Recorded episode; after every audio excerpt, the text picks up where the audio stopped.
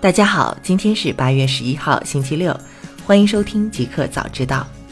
刚发生，亚马逊推出 Auto SDK，欲将 Elixir 引入更多车载系统中。八月九号，亚马逊宣布推出 Elixir 汽车核心开发套件以及 Auto SDK 的开源版本。以帮助汽车制造商更方便地将 Alexa 语音控制集成到汽车及其信息娱乐系统中，用于替代导航、媒体等功能所需的屏幕操控。该开发套件可在 GitHub 上免费下载。它会针对汽车中控台优化 Alexa，以完成与免提语音控制类似的任务，比如播放音乐、原生导航系统的语音提示或是打电话。Auto SDK 还可以执行 Alexa 智能音箱中可以做的事情，比如控制智能家居设备、查看天气和启动 Alexa 技能。特斯拉工作五年后，苹果原副总裁回归，或负责自动驾驶汽车项目。周四，据知名博主约翰·格鲁伯称，苹果原 Mac 硬件工程副总裁道格·菲尔德在特斯拉工作五年后重返苹果。负责该公司神秘的自动驾驶项目。菲尔德在交通技术方面拥有广博的知识和经验。在2008年加入苹果之前，还曾担任赛格威的首席技术官。更早的时候，他还在福特汽车公司担任车辆开发工程师和团队的领导，并在德卡研发公司担任过原型机设计和技术主管。大公司 Loop Ventures 分析师，Apple Pay 全球用户超2.52亿。美国用户仅占百分之十五。根据 Loop Venture 分析师 Jim Monster 在八月九号发布的一项关于 Apple Pay 的报告称，去年约有百分之三十一的 iPhone 用户使用 Apple Pay 进行购物，高于之前的百分之二十五。Apple Pay 目前拥有二点五二亿用户，相当于已安装的 iPhone 的基数的百分之三十一。Monster 称，Apple Pay 在海外更受欢迎。百分之八十五的用户是国际用户，而美国用户仅为百分之十五。据估计，Apple Pay 在美国拥有三千八百万用户，在支持 Apple Pay 的二十多个其他国家拥有二点一五亿用户。Spotify 和三星合作，成为三星设备默认流媒体音乐服务。三星和 Spotify 在周四宣布，用户在设置新购买的三星手机时，系统会主动建议用户选择 Spotify 作为音乐服务。这有助于扩大 Spotify 用户规模。Spotify 还将被整合进三星智能电视和智能音箱中。Spotify 一直在尝试扩大其用户基数，这有助于进一步将用户转化为付费用户。而与三星的合作将可以帮助它扩大用户基数。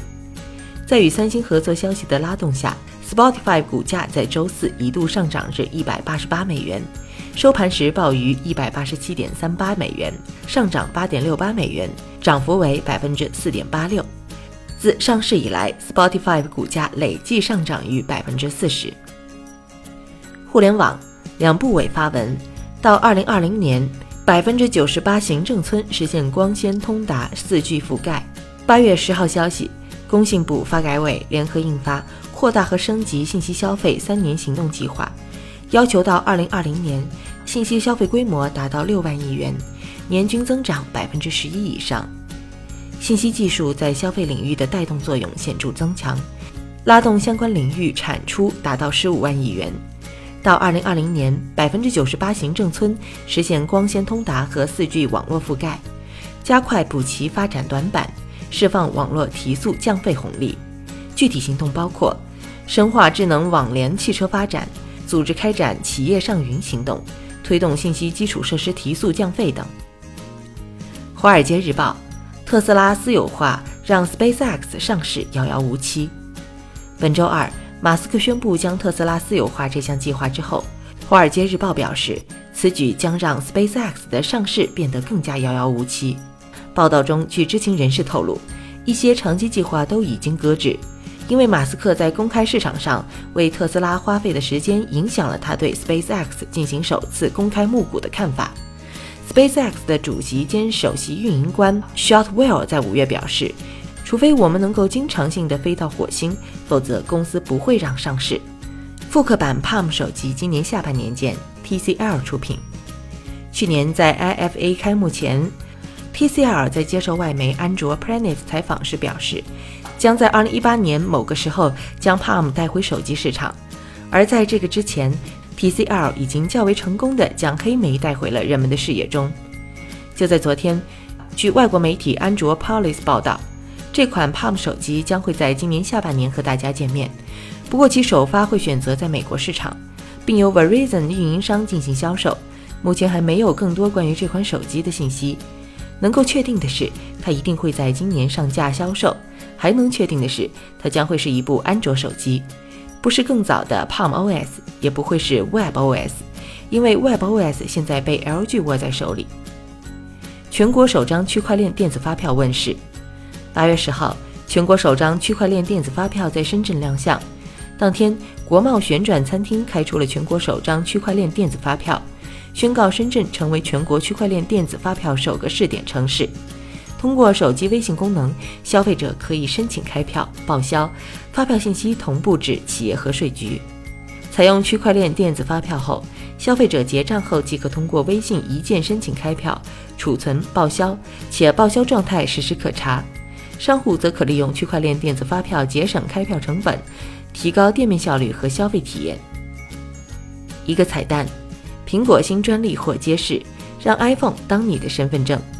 据外媒 Apple Insider 八月十号消息，苹果于去年三月向美国专利商标局提交了一份专利申请，其内容是将 iPhone 作为用户身份证。这项专利名为 Document Importation into Secure Element，由美国专利商标局于本周三公布。该专利详细描述了如何使用 iPhone 的短距离无线电功能来储存嵌入集成电路内的人员凭据。通过这种方式，设备可以获取来自权威身份机构的凭证信息，例如驾驶证等。